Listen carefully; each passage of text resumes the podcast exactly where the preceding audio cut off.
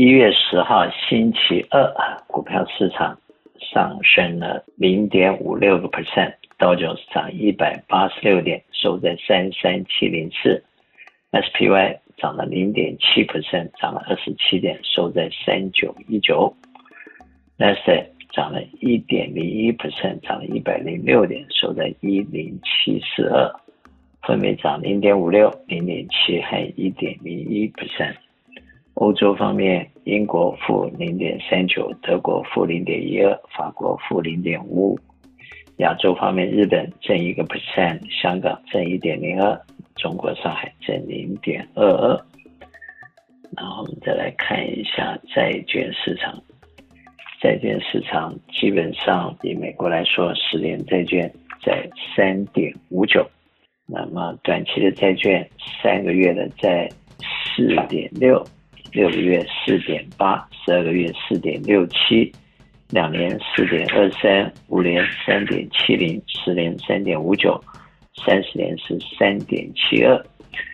十年和三十年的利率在三点五九到三点七二之间，但是六个月到十二个月在四点六七到四点八之间，彼此有一个 percent 的 gap。简单的说，就是短期利率高于长期利率。按照目前 Fed 的泄露出来的这个会议记录，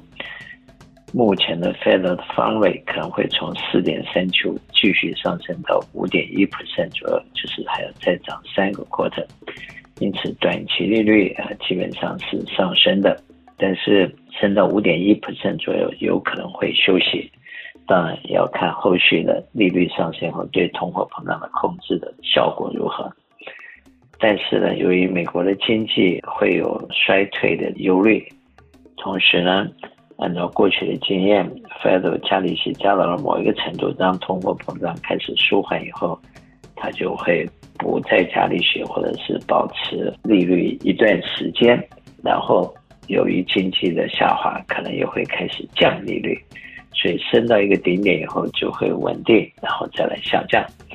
那么，按照过去的经验，当利息上升的时候，股市通常是不好的。但是，当利息上升到了一个程度，开始静止，甚至于开始要考虑下降的时候，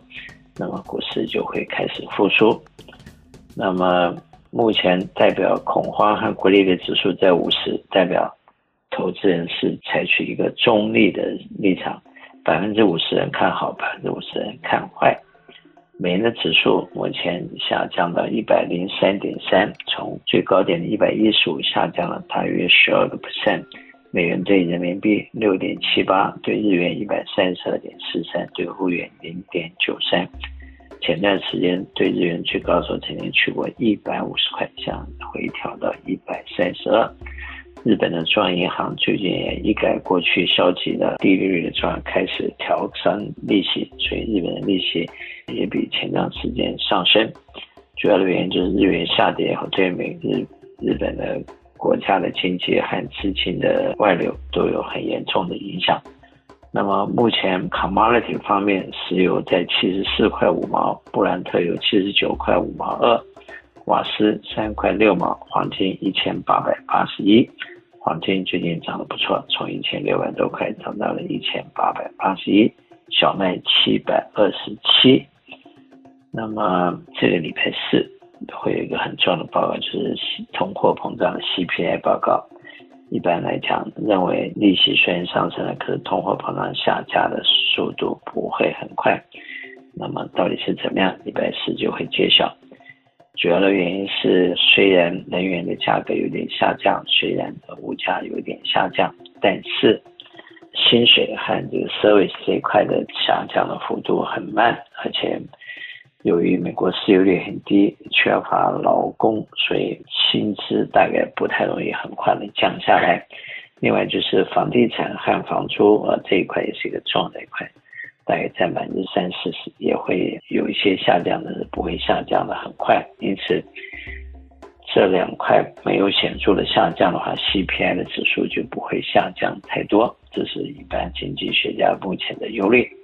投资人在目前应该保持一个比较保守的状态，利用市场下跌的时候可以买进一些东西，但是相对来讲。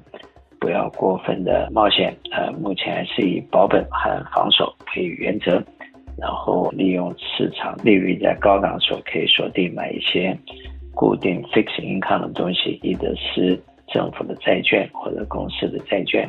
或者是一些 fixed return 的这个 annuity，或者是一些 index rate，或者是一些 income 的 ETF 或者 income 的 mutual fund，都在适当时间